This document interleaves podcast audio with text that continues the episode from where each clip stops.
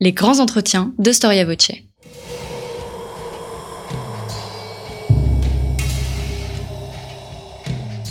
Une émission de la rédaction de Storia Voce.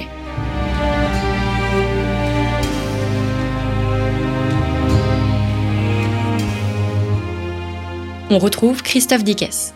Bonjour à toutes et à tous, merci pour votre fidélité à storiavoce.com. N'hésitez pas à soutenir notre radio contre un don. Vous pouvez choisir un livre grâce à nos partenaires, les éditions Perrin, Talendier ou bien encore Fayard. Notre radio associative a besoin de vous pour se développer, mais aussi pour vivre, webmaster, monteur, intervenant parfois. Tout cela a un coût et seule votre fidélité, votre soutien nous permet d'y répondre. Pour nous aider, rendez-vous dans notre rubrique Soutenez-nous à partir de notre page d'accueil du site internet storiavoce.com. Le diable, dit-on, se cache dans les détails. L'histoire a d'ailleurs parfois voix basculer sur des petits détails et il faut ainsi leur porter une attention toute particulière. Bien des détails peuvent nous sembler anecdotiques, mais ils sont le plus souvent révélateurs, révélateurs d'une époque, révélateurs d'un moment décisif de l'histoire ou bien d'une personnalité. Il en est ainsi des passions que cultivaient les rois et les reines. Storia Voce vous propose de plonger aujourd'hui dans l'intimité des hommes et des femmes d'État qui jalonnent notre histoire. Nulle question ici d'évoquer les maîtresses royales, les spéculations amoureuses et autres fils cachés, mais bien leur passion et donc leur goût personnel. Nous avons tous, dans nos vies, nous cultivons tous une passion qui se révèle parfois avec le temps comme une véritable science. Les rois et les reines cultivaient aussi des préférences dans leur quotidien, mais nous le, savons bien, pardon, une personnalité royale ne s'appartient pas. En effet, en devenant roi ou reine, on abandonne sa propre vie, son propre moi. La charge doit prendre le pas sur la personnalité selon la fameuse théorie du corps du roi. C'est pour cette raison que la frontière entre l'intime et la vie publique reste ténue. Les passions personnelles n'y changent rien, elles éclairent bien au contraire la personnalité, son intelligence, ses intérêts et parfois même sa politique. Elles nous offrent tout simplement des clés de compréhension. Marie Petito, bonjour. Bonjour. Merci d'avoir répondu à notre invitation. Vous êtes une passionnée d'histoire. C'est vous qui avez euh, créé un site, un blog euh, qui a énormément de succès, qui s'appelle Plume d'Histoire. Et sous, euh, j'allais dire, la houlette d'un certain Thierry Lenz, que nous avons reçu au micro de Storia Voce, eh bien, vous, et il sait qui s'est intéressé donc à votre travail, euh, vous vous êtes plongé dans ces passions royales. Royale Passion, c'est le titre de votre livre, un peu aguicheur de talendier, mais très fouillé, euh, très renseigné. Dix personnages donc que vous euh, nous présentez.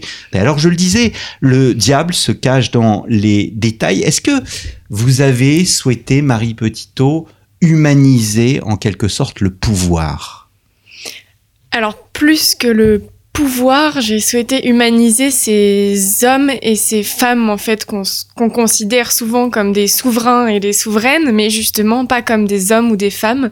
Donc, j'ai voulu montrer un peu l'humain qui se cachait derrière ces têtes couronnées, euh, en laissant un petit peu de côté la partie politique du règne et en s'attachant vraiment à montrer qui ils étaient profondément et quoi de mieux pour dévoiler l'être profond que de s'intéresser aux passions finalement. Il y a une forme de désacralisation quand même dans votre dans votre travail ou bien vous voyez toujours dans ces personnages royaux euh, les hommes d'État sacrés qu'ils sont ou qu'ils ont été Non, il y a forcément une partie, euh, une part de désacralisation, comme vous dites, même si on ne peut pas complètement faire abstraction du fait qu'ils aient occupé un trône et régné sur un pays, ça a forcément une incidence sur ses goûts, mais euh, quand même, on découvre des humains euh, derrière ces derrière ces têtes couronnées. C'est ça vraiment que je voulais montrer. Alors, cinq hommes, cinq femmes, vous avez voulu une, parité. Comment s'est opéré votre choix? Alors j'ai toujours eu un petit faible pour les personnages un petit peu malmenés ou méconnus des historiens. Donc c'est pour ça que je me suis intéressée par exemple à Louis XIII, euh, à sa petite sœur Henriette, à Napoléon III. voilà, donc il y a eu déjà toute cette, cette réflexion autour des personnages un petit peu méconnus. Et puis évidemment, il fallait que la passion soit suffisamment prenante et qu'elle ait une part importante dans leur vie pour suffisamment pour que je puisse en faire un chapitre. Hmm. Quelle est euh, pour vous, dans ces dix portraits, la personnalité que vous avez trouvée euh, le ou la plus attachante? La plus attachante, euh, je dirais. Pour moi, c'est Henriette, la petite sœur Henriette de France qu'on voit toujours comme la catholique euh, exaltée, euh, complètement, euh, complètement à côté de la plaque en fait, tout le temps, en politique, dans sa vie. Et en fait, on passe complètement à côté de sa partie un petit peu féministe, avant-gardiste, très moderne, très courageuse. voilà, hmm. c'est ça qui m'a beaucoup plu chez elle. Et la plus repoussante? La plus repoussante, faut quand même avouer que celle de Pierre le Grand pour les monstres est quand même assez euh, particulière, mais c'est aussi la plus drôle. Donc. Euh. Hmm. Alors nous allons voir euh, qui sont ces, ces personnages. Est-ce que vous avez, quand on termine un livre, on a toujours des regrets, on aurait aimé peut-être ajouter telle ou telle personnalité. vous avez des personnages en tête? Alors oui, j'en ai plusieurs, mais il s'avère qu'il y aura un tome 2 donc euh, qu'on les verra euh, par la suite. Et ils sont sélectionnés sur le même principe Alors cette fois-ci, j'ai décidé de mettre des grands personnages connus tels que Louis XIV, Napoléon Ier, euh, Louis XVI, voilà. D'accord. Alors, il y a des passions qui sont un peu évidentes euh, et la première d'entre elles, euh, qui est peut-être une constante de la monarchie, c'est euh, la chasse. et pourtant, vous mettez en avant tout particulièrement le roi de France, Louis XV. Oui, alors Louis XV, j'aurais pu choisir sa passion pour les femmes, qui a été vue et revue, mais il me semble que c'est vraiment la chasse qui a qui a eu une, comment dirais-je, une importance majeure dans sa vie parce qu'en en fait, elle lui servait de, je dirais plus que d'un défouloir, c'était un moyen pour lui d'avoir une stabilité mentale euh, dans sa vie en fait. C'est un exutoire? Un exutoire et, vraiment sa, façon pour lui de, de de gérer la pression que pouvait être euh, occuper un trône à cette époque-là. Euh, on voilà, on n'est pas tous Louis XIV, et c'est vrai que lui a pratiqué la chasse beaucoup plus que ses ancêtres et beaucoup plus que ses descendants. Mmh. Comment décrire le, ce que vous appelez le microcosme des, des chasses princières? Mais c'est un univers vraiment à part entière euh, qui est très centré. En fait, c'est comme euh, une petite société euh, à elle toute seule. Il y a des, une hiérarchie, il y a, il faut respecter telle ou telle règle, une étiquette particulière, et puis tout, tout tourne autour du monarque en fait, tout le temps en permanence. C'est comme euh, la cour, mais en version version chasse. Hmm. Il y a d'autres exemples, bien évidemment, de, de, rois qui, qui, qui, ont aimé, qui ont aimé profondément la chasse, mais ce qu'il y a d'intéressant, c'est de voir que tous ces personnages, à un moment, ce que j'ai fleuré un peu dans mon introduction, finalement, euh, érigent leur passion au niveau de la science, d'une véritable science et d'un savoir. Oui, alors ça, c'est flagrant, notamment, par exemple, avec euh, Joséphine, l'épouse donc de Napoléon, euh, qui a une, cette passion dévorante pour la botanique et la zoologie, et qui pour le coup était véritablement savante en la matière. Elle pouvait discuter avec les savants du Muséum d'histoire naturelle sans aucun problème. Elle échangeait des lettres avec eux, leur donnait même des conseils. Enfin, voilà, c'est typiquement l'exemple qui me vient à l'esprit dans mon, dans mon livre, c'est celui de Joséphine qui était euh, une scientifique en la matière. Hmm. À chaque fois, ce sont des personnages qui sont euh, cultivés. On, ouvre euh, le premier chapitre est consacré à Marine Médicis. Euh, vous la présentez curieuse, euh, une jeune fille qui s'intéresse comme ses ancêtres aux sciences, à la chimie, à la botanique, etc. Oui, alors dans le cas de Marie de Médicis, c'est vrai qu'elle a eu une, éducation très particulière parce qu'elle a étudié des matières qu'on n'enseignait pas forcément aux filles à cette époque, notamment la science, la botanique, remarquer les gemmes, euh, savoir les, peser, tout ça, c'est typiquement Médicis aussi, c'est son ascendance euh, qui veut cela. Et c'est vrai qu'elle a eu une, éducation qui l'a ouverte précocement à toutes sortes de choses. Vos, restons sur, sur Marine Médicis, vous évoquez euh, les gemmes. On se dit que, enfin, une reine qui n'aime pas les bijoux n'est pas une reine, mais on peut imaginer dans l'histoire qu'il y a des reines qui n'ont pas aimé les bijoux. Mais vous soulignez aussi que les bijoux n'appartiennent pas forcément à la reine, ils appartiennent à l'État. Oui, exactement, ils appartiennent à l'État.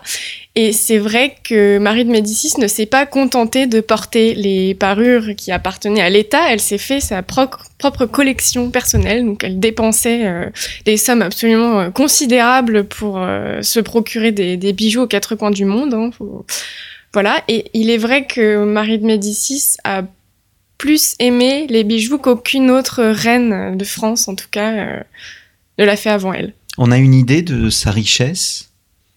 Alors, elle avait des centaines de milliers de diamants et de perles dans ses coffres, donc euh, c'est considérable. Elle a eu des joyaux magnifiques offerts par son époux, que elle-même allait se chercher auprès de ses courtisans, qu'elle mettait des dizaines d'années à rembourser. Enfin, vraiment, elle était insatiable. Hum, hum. Et ce qu'il y a de, ce qu'il y a d'intéressant, c'est de voir que ce n'était pas simplement des parures, mais qu'elle avait aussi une passion pour les objets religieux de valeur. Oui, tout à fait. Elle avait en fait, c'était une reine extrêmement généreuse, mais généreuse avec ostentation. Euh, c'est-à-dire qu'elle euh, offrait au couvent, au monastère, tout ça, des, des, objets de valeur qu'il puisse exposer également pour montrer la richesse de la France, la richesse de la religion chrétienne. Hum, donc crucifix, reliquaires, etc. Tout, tout, cela faisait partie de, de sa richesse? Oui, exactement. Oui, puis c'était une reine en plus extrêmement, extrêmement pieuse toute sa vie. Donc pour elle, c'était important de montrer aussi euh, la richesse de la religion chrétienne. D'accord. Euh, grandeur et décadence, l'arrivée de Richelieu euh, change et réoriente cette fortune? Ah oui, c'est vraiment l'élément crucial dans sa vie parce que ça a complètement bouleversé bah, la, fin, la fin dramatique de sa vie. C'est assez paradoxal parce que cette reine qui aimait tant se parer, euh, qui était dans le luxe, l'abondance, a fini complètement ruinée en fait à la fin de sa vie, puisque l'arrivée de Richelieu a créé une sorte de rivalité entre lui et elle auprès de son fils Louis XIII. Et finalement, c'est Richelieu qui a remporté la partie. Louis XIII a exilé sa mère et elle a fini par euh, devoir vendre ses précieux bijoux pierre par pierre pour euh, sauver les apparences et elle a fini complètement démunie. vraiment, ça a frappé les contemporains à l'époque, la misère dans laquelle elle est morte. Hmm.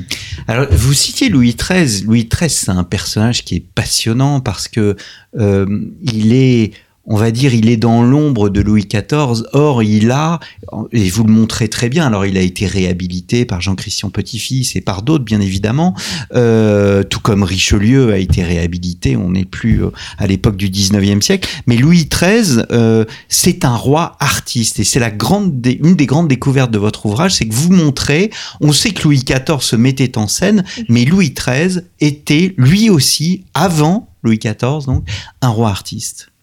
Euh, oui, et c'est vrai que c'est une facette de la personnalité de Louis XIII qu'on connaît très mal. On le voit plutôt comme le roi euh, guerrier, chasseur, toujours en campagne, pas très, pas très fin, euh, avec un caractère irascible. Et à côté de ça, il avait tout son petit jardin secret en fait, et c'est pour ça que c'est très méconnu. C'est que contrairement à Louis XIV, Louis XIII n'aimait pas se valoriser, se, se mettre en scène particulièrement. Donc dans les ballets de cour qu'il affectionnait euh, énormément, il tenait toujours des rôles un peu secondaires, euh, un peu loufoques, euh, dont tellement de Rio, mémorialiste, se moque un peu dans ses, dans ses historiettes. Et c'est vrai que c'est pour ça, à mon avis, que c'est très très peu connu encore aujourd'hui. Hum, ce n'est pas un intellectuel, Louis XIII. Non, loin de là. Tout ce qui est philosophie, euh, il est complètement euh, hermétique à tout ça. non, c'est vraiment un artiste, un rêveur. Euh, ça s'accorde un peu plus avec sa personnalité. Hum. Vous le montrez subjugué par la musique. En fait, c'est incroyable parce que son médecin Héroard nous donne des anecdotes dès qu'il a quelques mois c'est un petit garçon vraiment agité, qui court partout, euh, qui a un petit peu des sautes d'humeur euh, en permanence, et il n'y a que la musique qui parvient à le calmer, à, le faire rester en place pendant des heures. Hmm. Il, euh, et cette passion va durer tout au long de sa vie. Toute sa vie, ouais, jusqu'à la fin de ses jours, euh, il va composer, il va euh, prendre les, les instants qu'il a en dehors de ses campagnes militaires, euh, les instants de repos pour composer, pour écrire, pour écouter, pour donner des concerts, pour mêler ses voix à ceux de ses chœurs. C'est vraiment une constante. C'est-à-dire que comme Louis XIV, il va sur la scène même s'il ne se met pas en scène. Exactement. Il va sur la scène, il donne des ballets euh, à l'hôtel de ville, au Louvre, euh, où la, la population est conviée. Et toujours, euh, il, toujours ou souvent, il tient un rôle secondaire, ou alors il est derrière la mise en scène. C'est Mhm. lui qui a choisi les danseurs, qui a distribué les rôles, qui a voilà. Hmm. Vous, vous le montrez choisissant même les, les, les chants liturgiques pour les, les différentes fêtes. Oui, alors quand euh, lors du siège de la Rochelle notamment, en fait, on sait que les les célébrations religieuses ne s'arrêtent pas euh, même quand il y a euh, campagne Mhm. et il s'avère que il n'avait pas emmené avec lui les chantres qu'il fallait et donc il a appris lui-même les les chants aux chantres disponibles sur place et il a mêlé sa voix avec les leurs euh, au moment venu. Hmm. On sait s'il avait une belle voix Alors, ce qui est assez étonnant, c'est que Louis XIII était affligé d'un bégaiement qui lui faisait extrêmement honte quand il parlait en public. Et pourtant, dès qu'il se mettait à chanter, sa voix était très très belle et très posée et le bégaiement s'envolait comme par magie. C'est Hmm. assez extraordinaire. Hmm. Euh, vous disiez tout à l'heure qu'il a composé lui-même. Il y a des œuvres qui sont arrivées jusqu'à nous? Alors, il y en a surtout une euh, qui a été composée en hommage à Marie de Hautefort, qui était une euh, demoiselle de compagnie de sa femme et qui a été l'un de ses amours platoniques euh, pour les femmes, justement. Euh, Il est resté, il me semble, une petite dizaine d'années extrêmement attaché à cette femme et il lui a composé cette très belle chanson. Hmm. Qui dit musique dit danse. La danse était une autre de ses passions? Oui, effectivement, oui, dans les ballets de cour, il se, il se mettait toujours en...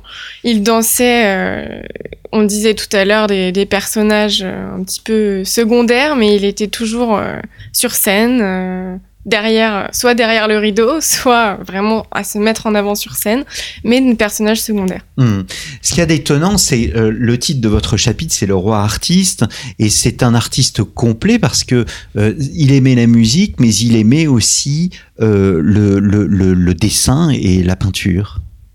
Oui, alors il a été initié en cela par Marie de Médicis, qui a fait venir très tôt à la cour de nombreux artistes, et puis euh, il ne se contentait pas de regarder, en fait, très tôt, il a voulu lui-même euh, essayer, prendre le pinceau, euh, peindre, euh, dessiner, faire des présents à son père, voilà.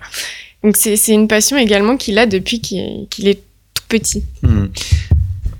J'apprécie beaucoup le fait que vous le présentiez en fait comme un personnage qui garde une profonde humilité dans tout ce qu'il fait, comme si euh, l'art au fond était supérieur à, à la personne qui tente de l'approcher. Alors Louis XIII, c'est une de ses caractéristiques que j'aime beaucoup, c'est qu'il est très humble et que ses passions-là sont ses jardins secrets qu'il ne dévoile pas à tout le monde, même si il pensionne des artistes, etc. Le fait qu'il peigne, qu'il danse, qu'il joue de la musique, il ne cherche pas du tout à en tirer avantage. Hmm. Alors à l'opposé, il y a ce personnage que vous évoquiez tout à l'heure, euh, Pierre le Grand, euh, tsar, de, Russie. Et, là, on a envie de dire qu'on on n'est pas dans le, enfin, pardonnez-moi ma trivialité, dans le grand n'importe quoi, mais dans le, dans, dans une forme de, de démesure, mais aussi de cruauté. Euh, de, de, sadisme, mais euh, tout autant de science qu'il peut y avoir chez un Louis XIII dans sa connaissance des arts, ou bien chez euh, Marie de Médicis dans sa connaissance des, des diamants. Oui, alors Pierre le Grand, c'est un personnage qui est à la fois fou allié et génial, euh, très en avance sur son temps. Il a vraiment marqué la Russie. Et sa passion à lui, donc, ce sont les anomalies de la nature et plus particulièrement les bizarreries humaines. Donc, il s'est mis euh, très tôt à collectionner les embryons euh, difformes qu'il conservait dans des bocaux d'alcool qu'il exposait dans l'un des premiers musées de Saint-Pétersbourg. Vraiment un musée public en plus, accessible à tout le monde, ce qui est quand même une grande nouveauté à cette époque, surtout en Russie. Et il est vrai que ce n'est pas juste euh, une passion euh, complètement loufoque, c'est dans l'air du temps, on se questionnait sur euh, d'où vient la vie, pourquoi certains naissent difformes et d'autres non. Ça, ça fait partie d'un grand questionnement humain en fait. Hmm. Nous sommes au XVIIIe siècle, c'est bien cela. C'est un siècle qui se veut scientifique et Pierre fait partie de ces scientifiques. Oui, il ouvre vraiment la, la Russie à, l'ère de ces monarchies qu'on dit éclairées, en fait, celle de Louis XIV, par exemple. Et il fait entrer la Russie dans l'ère moderne. Hmm, hmm. Alors, ce qu'il y a de fascinant, c'est qu'il a la dimension scientifique de, euh, de cette passion, c'est dans sa volonté d'en savoir dans sa volonté de d'en savoir davantage, toujours davantage, et euh, il est prêt à aller euh, dans les hôpitaux afin de d'assister à, à- des dissections et toute autre opération. Et c'est même une faute lourde que de ne pas le prévenir en cas d'opération. Oui, ce qui est assez fascinant chez Pierre le Grand, c'est sa curiosité insatiable à- pour tous les sujets. Et alors, c'est vrai qu'il est particulièrement, donc on l'a dit, passionné de- de l'anatomie humaine. Et donc, il se met à pratiquer lui-même les, les interventions chirurgicales, donc euh, pour le bonheur ou le malheur des patients euh, concernés. Mais enfin, il a envie toujours d'être prévenu quand une intervention va avoir lieu. Et il lui arrive de prendre lui-même le bistouri et de, de- voilà, de mettre la main à la pâte, pour en dire. mais il craint, enfin son entourage le craint bien évidemment et n'ose pas forcément le reprendre, euh, ce qui provoque quelques bévues. Oui, alors particulièrement euh, ceux qui souffrent des dents, parce que Pierre a une passion pour l'extraction des dents. Donc, euh, Il, avait une collection voilà. de dents, vous Il dites. avait une collection de dents qu'on peut encore admirer à Saint-Pétersbourg. Et donc, ces courtisans craignaient plus que tout de souffrir d'une dent parce qu'ils les repéraient immédiatement et ils ne leur demandaient pas leur avis, ils extrayaient la dent. Euh, voilà, donc ça pouvait donner lieu à des, à des petites anecdotes amusantes. Je pense notamment à un de ces courtisans qui voulait se venger de sa femme, qu'il l'avait su infidèle. Il avait dit donc à Pierre le Grand qu'elle souffrait d'une dent et qu'elle refusait de se la faire arracher. Donc ni une ni deux. Euh, Pierre le Grand l'a fait euh, asseoir, euh, lui fait ouvrir la bouche et lui arrache la dent, qui évidemment euh, N'avait rien. n'avait rien. Voilà. Donc, Et donc l'homme en question a été puni après? alors les mémoires disent qu'il a été sévèrement puni, mais ne disent pas comment. Voilà. Mm, Donc mm, on peut mm. imaginer qu'il n'en mena pas large. Alors c'est, c'est un, vous vous posez la question de savoir si c'est euh, un, ravissement euh, morbide, une forme de, une forme de sadisme, ou bien au contraire c'est une curiosité euh, médicale, une curiosité scientifique? Je pense qu'il y a un peu des deux quand même, mais c'est surtout une curiosité médicale parce que Pierre le Grand avait une curiosité pour absolument tout. Il voulait ouvrir vraiment son pays à la modernité, la faire rentrer dans l'ère moderne. Et c'est vrai que cette passion pour la, pour l'anatomie, c'est une passion pour les sciences en, en général, en fait. Hmm. Il fait construire des hôpitaux. Oui, alors il fait construire des hôpitaux euh, à Saint-Pétersbourg et à Moscou. Euh, il fait ouvrir l'une des premières pharmacies aussi d'État euh, à Riza, il me semble, Riga. Mhm. Et euh, c'est en fait, c'est une. On voit que c'est quelqu'un qui est avant-gardiste et moderne parce que, par exemple, euh, ne, ne serait-ce que son musée de, de curiosité, il le fait ouvrir au public. Il veut qu'il y ait des visites guidées à travers ce musée. C'est c'est quand même extraordinaire parce que même Louis XIV n'a pas ouvert ses collections au public Hmm. Il y a quand même une forme de, de, de modernité euh, qui est incroyable. Hmm. Et on sait si ces, ces lieux, enfin ce musée était visité? Ah oui, il était, il était visité. Il offrait même une petite rasade de vodka à la sortie, un petit remontant après avoir vu toutes ces horreurs aux visiteurs. voilà, il y a, y a, même des fois où il emmenait les ambassadeurs très tôt le matin, avant l'audience, pour admirer ses curiosités, avant de, avant de donner l'audience. Donc, il était visité en permanence et il était connu aussi en Europe. Hmm. Alors en 1724, euh, Catherine visiblement est, infidèle euh, avec un, dénommé William Mons et euh, le pauvre homme, il va passer un sale quart d'heure, il va y laisser la vie et jusqu'à être décapité. Et euh, dans la collection de Pierre, il y aura cette tête. Ça arrivait souvent euh, euh, d'avoir ce genre de bizarrerie chez ce personnage? Oui, alors Pierre aimait beaucoup malmener son entourage, notamment le décapiter à la moindre contrariété. Donc il s'avère que l'amant de sa femme n'y a pas échappé et qu'il a euh, qu'il a posé cette tête euh, dans la chambre de, de sa femme. Euh, il lui a exposé la tête pendant des jours et des jours pour la faire craquer. Et elle n'a rien dit parce que bien au fait des bizarreries de son mari, elle a tenu bon et c'est finalement Pierre le Grand qui a fini par être incommodé de la présence de cette tête qui trônait dans les appartements de sa femme et qui l'a fait enlever pour la mettre dans son musée. Hmm. Voilà. Alors, ce sont les hommes, l'anatomie humaine qui l'intéresse. Est-ce qu'il est intéressé aussi par les animaux? Oui, il avait aussi une collection euh, d'animaux empaillés et puis surtout il faisait rechercher euh, pareillement les bizarreries animales euh, aux quatre coins du, royaume. Il, avait instauré une, sorte de hiérarchie dans les rémunérations octroyées à tout possesseur de tel ou tel animal, mort ou vivant, etc. il en faisait rechercher aux quatre coins de la Russie en fait. Hmm. Et il faisait empailler des spécimens? Oui, il faisait aussi empailler des spécimens parce qu'il était aussi fan de sciences naturelles. Il avait notamment une collection de, de coquillages aussi, euh, de mollusques euh, qui le fascinaient par leur présence millénaire euh, sur la Terre. Voilà, c'était encore la curiosité insatiable de Pierre le Grand. Hmm. Alors, je vous demandais au début quel était votre personnage préféré. vous me parliez d'Henriette, mais je souhaiterais plutôt que l'on parle de, de Caroline, reine consort d'Angleterre. D'abord, qui était Caroline, euh, reine consort d'Angleterre? Caroline, c'est une reine qui est extrêmement méconnue, qui a été euh, l'épouse de George II d'Angleterre et qui a vraiment régné sur les sciences, euh, sur la philosophie, les lettres pendant son règne et qu'on ne connaît pas en fait, qui fait partie de la dynastie des Hanovre pourtant.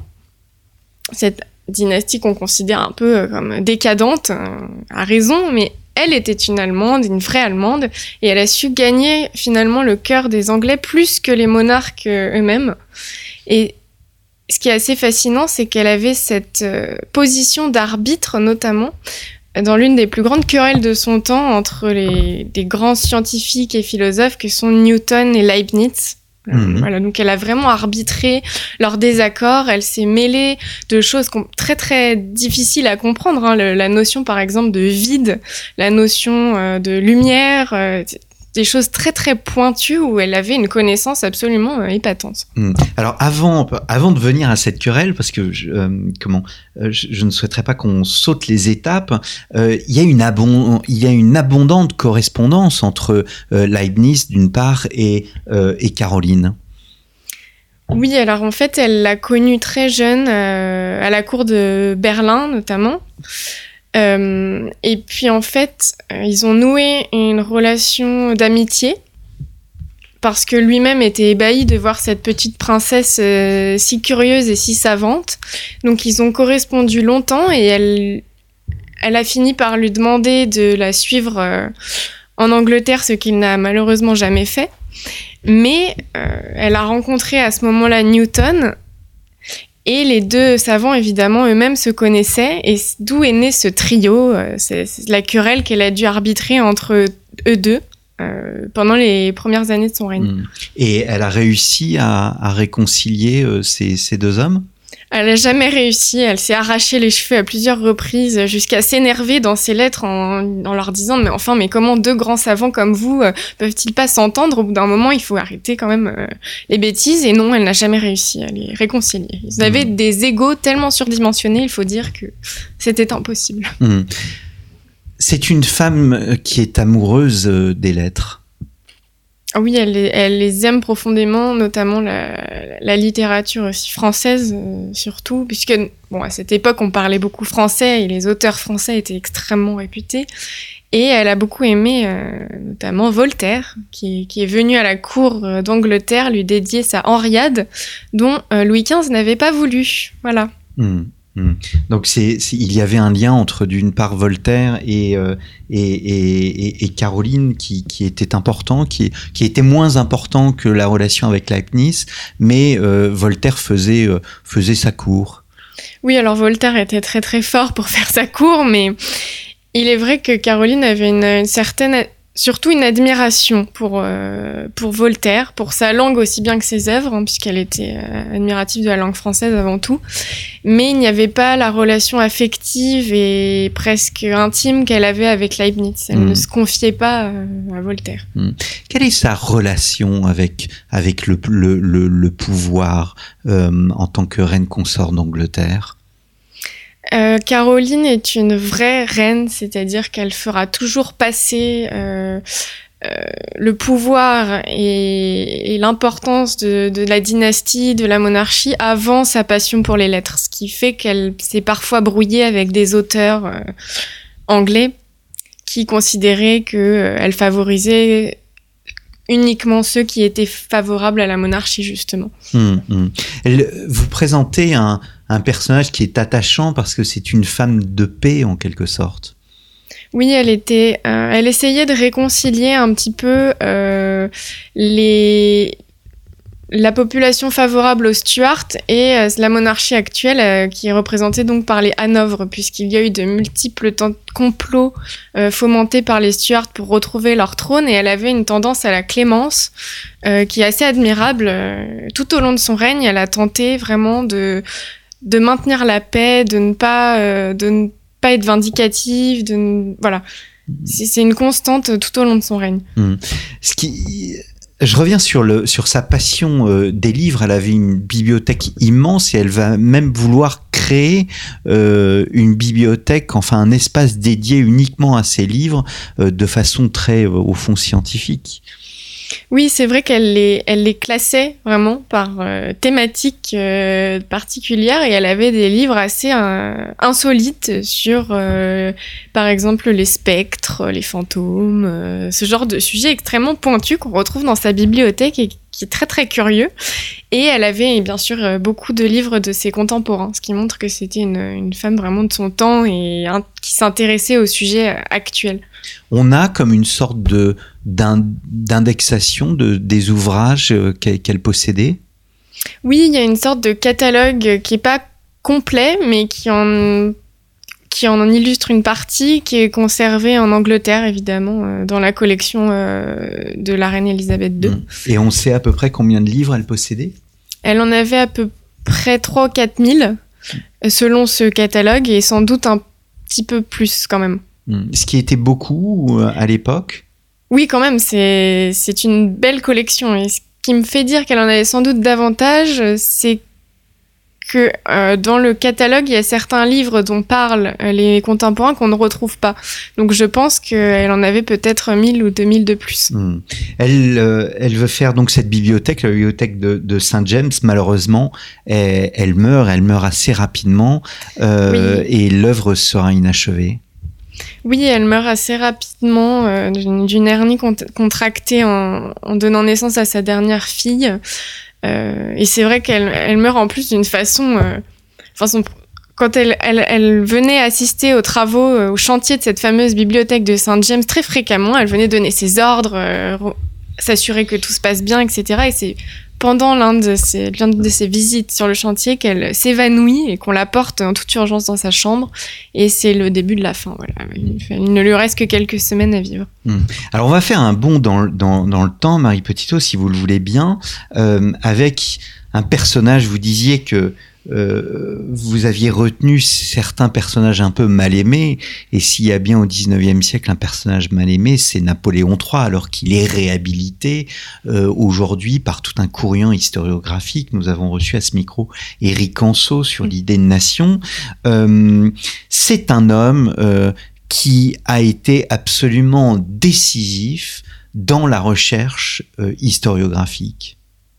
Oui, alors il avait euh, ce qu'on appelle une conscience de l'importance du passé, de l'histoire et l'importance des fouilles archéologiques. Mmh. Ce qui est une chose complètement nouvelle à l'époque, parce que la discipline historique telle qu'on la conçoit aujourd'hui, la matière d'histoire que l'on enseigne aux enfants, n'existait pas à l'époque. Non, pas du tout. Alors, c'est vrai qu'il l'a c'est une passion qui est un petit peu de famille quand même, hein, parce que cette passion pour les, fouilles archéologiques et la découverte euh, du passé, il la tient de Caroline par exemple, euh, ou même de Lucien Bonaparte. Euh, donc c'est quand même, on va dire que les prémices, la conscience du passé de l'histoire nationale, ça a commencé vraiment quelques années avant. Et là, il est en plein dedans. Euh, il se rend compte de l'avance de l'Allemagne, par exemple, euh, dans ce domaine.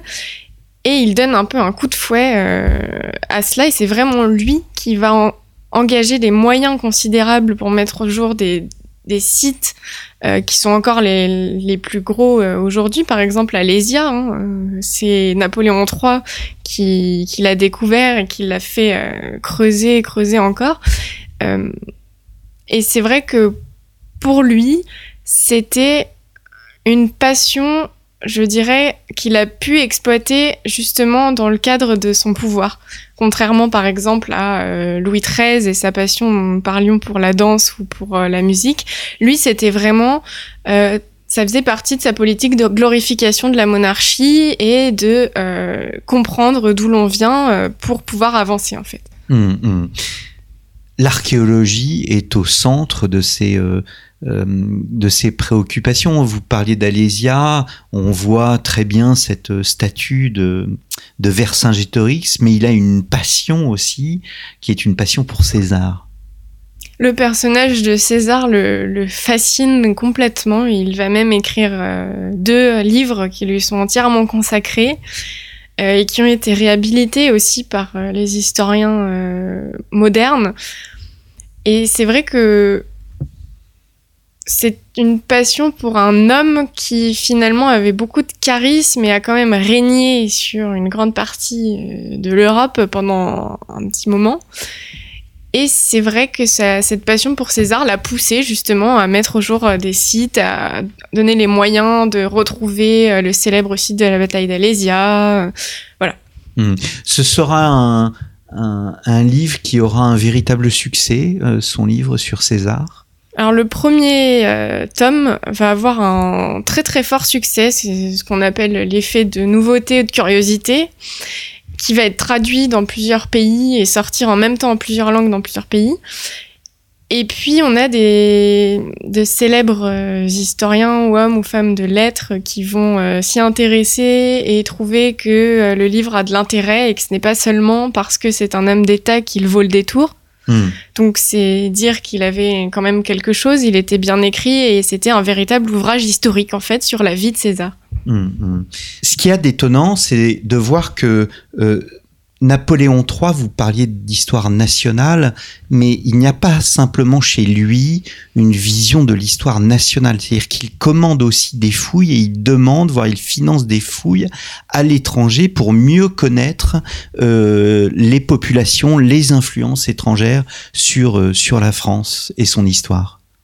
Oui, c'est vrai. Alors, parfois, il s'est dit pour euh, pour mieux connaître l'influence étrangère sur la France, quoi de mieux que d'aller directement à l'étranger, commander des fouilles et se faire offrir euh, des collections carrément. Donc euh, voilà, il y a plusieurs collections étrangères qui sont arrivées euh, dans l'escarcelle de la France grâce à Napoléon, notamment la collection du marquis Campana, qui était un immense collectionneur d'objets antiques. Et grâce à Napoléon III qui s'en est approprié une énorme partie, on peut aujourd'hui les admirer au Louvre. Hmm. c'est, je crois d'ailleurs, euh, une exposition particulière en, en, en, ce moment, à l'heure où nous enregistrons euh, cette émission. Il y a aussi ce, ce musée. Euh, donc, on a évoqué la muséographie euh, à l'époque de Pierre. Donc, nous sommes au, au 18e siècle. Il y a la muséographie au 19e siècle qui devient de plus en plus importante. Et il crée le musée de Saint-Germain-en-Laye. Oui, alors il décide, en fait, ça part du postulat que euh, on commence à avoir énormément d'objets antiques qui affluent du, du, des quatre coins de la France et du monde entier et qu'on ne sait plus qu'en faire. Donc, comment stocker ces pièces? Eh bien, Napoléon III décide de rénover complètement euh, Saint-Germain-en-Laye et de le transformer en musée. Donc, euh, et puis de façon extrêmement moderne, c'est-à-dire qu'il va commander lui-même euh, les vitrines, il va décider des étiquettes qu'il faut mettre, euh, comment classer les œuvres, voilà. Donc, il va faire quelque chose d'immense. Plusieurs salles dédiées vraiment à l'archéologie, dont une entière dédiée à César, bien sûr. Et l'inauguration de ce musée va être un moment extrêmement important dans la vie, euh, la vie parisienne et même la vie des, de, province. Les gens vont faire le déplacement pour venir assister à l'inauguration de ce musée. Et il y aura tous les jours des visiteurs euh, jusqu'à la fin du règne de Napoléon III et après, bien sûr. Il est encore aujourd'hui un musée d'archéologie. Hmm.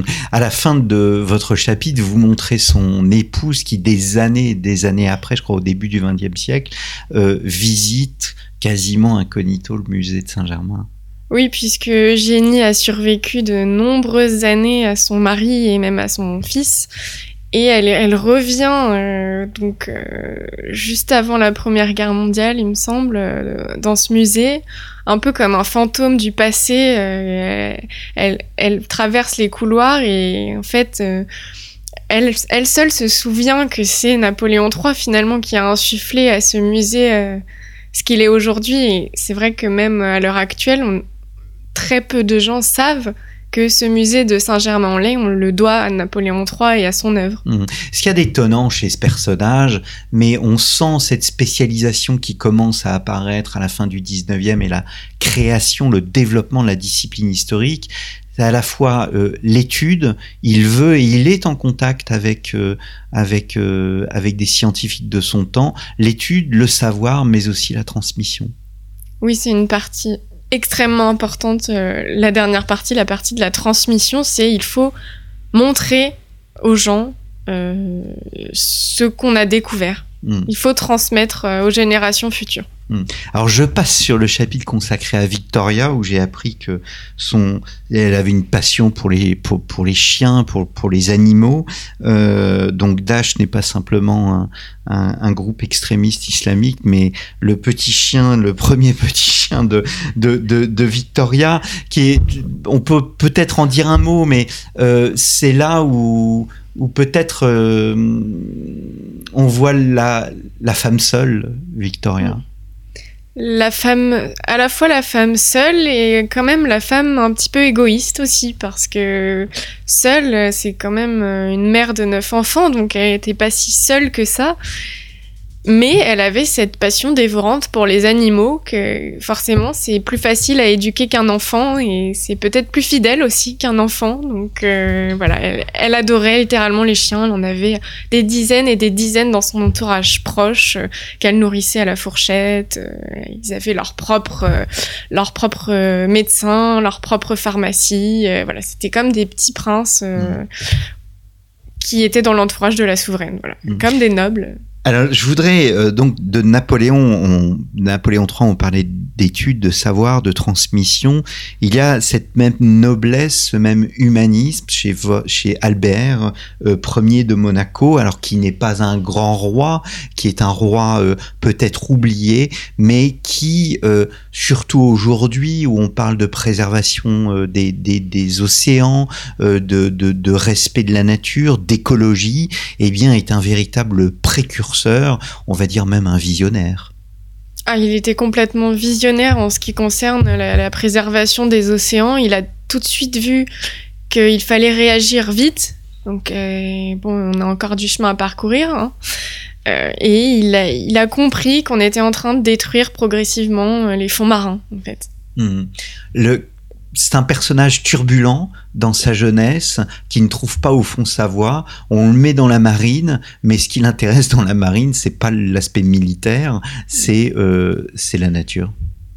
Oui, c'est assez, paradoxal puisque son père l'envoie euh, l'envoie devenir marin et finalement il se fiche complètement euh, des, comment dire des du monde militaire. Du, monde militaire en lui-même, ça ne l'intéresse absolument pas. Par contre, il développe un amour inconditionnel pour les océans, pour la mer, pour la nature. Il, il observe tout. Il, il, veut en fait retourner euh, sur un bateau sitôt qu'il met les pieds euh, hmm. sur terre. Enfin, vraiment, il développe euh, cette passion pour la mer. Hmm. Comment s'incarne cette passion Il fait lui-même ses recherches scientifiques? Alors, il, s'intéresse en fait euh, aux expéditions qui sont menées euh, pendant euh, ses premières années de jeunesse. Et très tôt, il veut lui-même partir en, expédition, avoir son propre bateau d'expédition. Il en aura plusieurs. Il en aura plusieurs, et c'est vraiment là que tout commence, que, que, l'aventure d'Albert commence. il, va vraiment être toujours à la pointe euh, de la technologie, partir pour de longs mois, découvrir des terres inexplorées, euh, lancer des filets euh, à des profondeurs encore jamais atteintes pour découvrir le monde des abysses qui fascine et qui terrifie encore à cette époque un petit peu. Et il va vraiment compter dans le milieu scientifique, il va, il va vraiment être euh, considéré par les savants comme faisant partie des leurs, en fait. Hmm. C'est un pionnier, en quelque sorte? C'est un pionnier de la science de l'océanographie qui n'existait pas encore tout à fait euh, à son époque et qu'il a vraiment instauré. Euh, qui, est devenu une science à part hmm. entière. Hmm.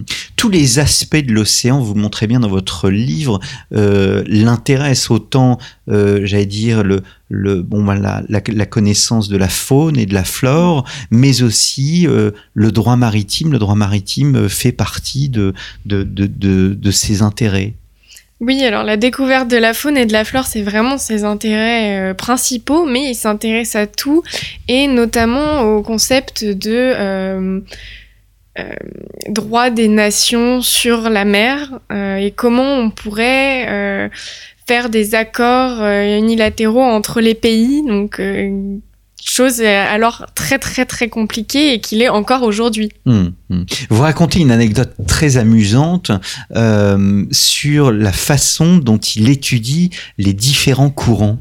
Alors oui, je pense notamment à cette à l'étude sur euh, où il lance en fait euh, à la mer euh, des, des bouteilles, des sortes de petites bouteilles avec un message à l'intérieur pour étudier les courants donc qui vont partir dans différentes directions et qu'il recueille, que les gens recueillent. Et à l'intérieur, il a mis un petit message euh, qui dit euh, Albert euh, de Monaco. en gros, nous faisons un test sur les courants marins. Merci de recenser les bouteilles que vous trouverez sur le rivage immédiatement. Et de mentionner l'endroit où vous les avez récupérées. Et de mentionner l'endroit où vous les avez récupérés. Et donc, ce texte est traduit en une quinzaine de langues pour être sûr que tout le monde puisse bien les lire et faire le travail attendu. Mmh, mmh énorme travail scientifique. Hein. Vous, vous évoquiez notamment le fait qu'il rapporte des abysses hein, à plus de 6000 mètres, euh, ce qui est absolument incroyable hein, euh, pour, pour l'époque des, euh, des animaux. Est-ce qu'il a une reconnaissance scientifique des grandes institutions? Bien sûr, bien sûr, il a une reconnaissance scientifique tout d'abord en France, mais ça ne se limite pas du tout à la France. Finalement, ça se développe dans le monde entier, en Amérique, en Russie. Euh, il est demandé pour faire des conférences sur le sujet. Il est demandé pour enseigner, pour donner des, cours. Euh, on pourrait dire qu'en fait, au-delà de son métier de prince de Monaco, il était en fait océanographe vraiment. Hum, hum. Et il crée deux instituts, l'Institut de Paris et l'Institut de Monaco. L'Institut de Monaco, euh, le fameux musée océanographique qui fait encore, qui attire encore aujourd'hui des milliers et des milliers de touristes et qui est vraiment connu aussi dans le monde entier. Mmh. Et un peu comme sur le modèle de Napoléon III, ce sont à la fois des lieux pour montrer, mais aussi des lieux pour étudier. Bien sûr, il a pensé à la bibliothèque, à tout ce qu'il faut pour que les savants puissent venir et faire des recherches, étudier, que les élèves puissent venir prendre des cours, se renseigner sur les sujets, voilà. Eh bien, merci euh, beaucoup, Marie Petitot, d'être venue au micro de, de, Storia Voce. Je rappelle donc euh, le titre de votre livre, Royal Passion, euh, un ouvrage absolument passionnant, sans, mauvais jeu de mots, paru chez, chez bourré d'anecdotes, d'histoires, et surtout qui a le mérite de mettre en avant ces personnages que l'on ne connaît pas forcément. Et vous sortez des sentiers battus, et nous vous en remercions. Merci beaucoup et à très bientôt pour un nouveau numéro de nos grands entretiens. Merci.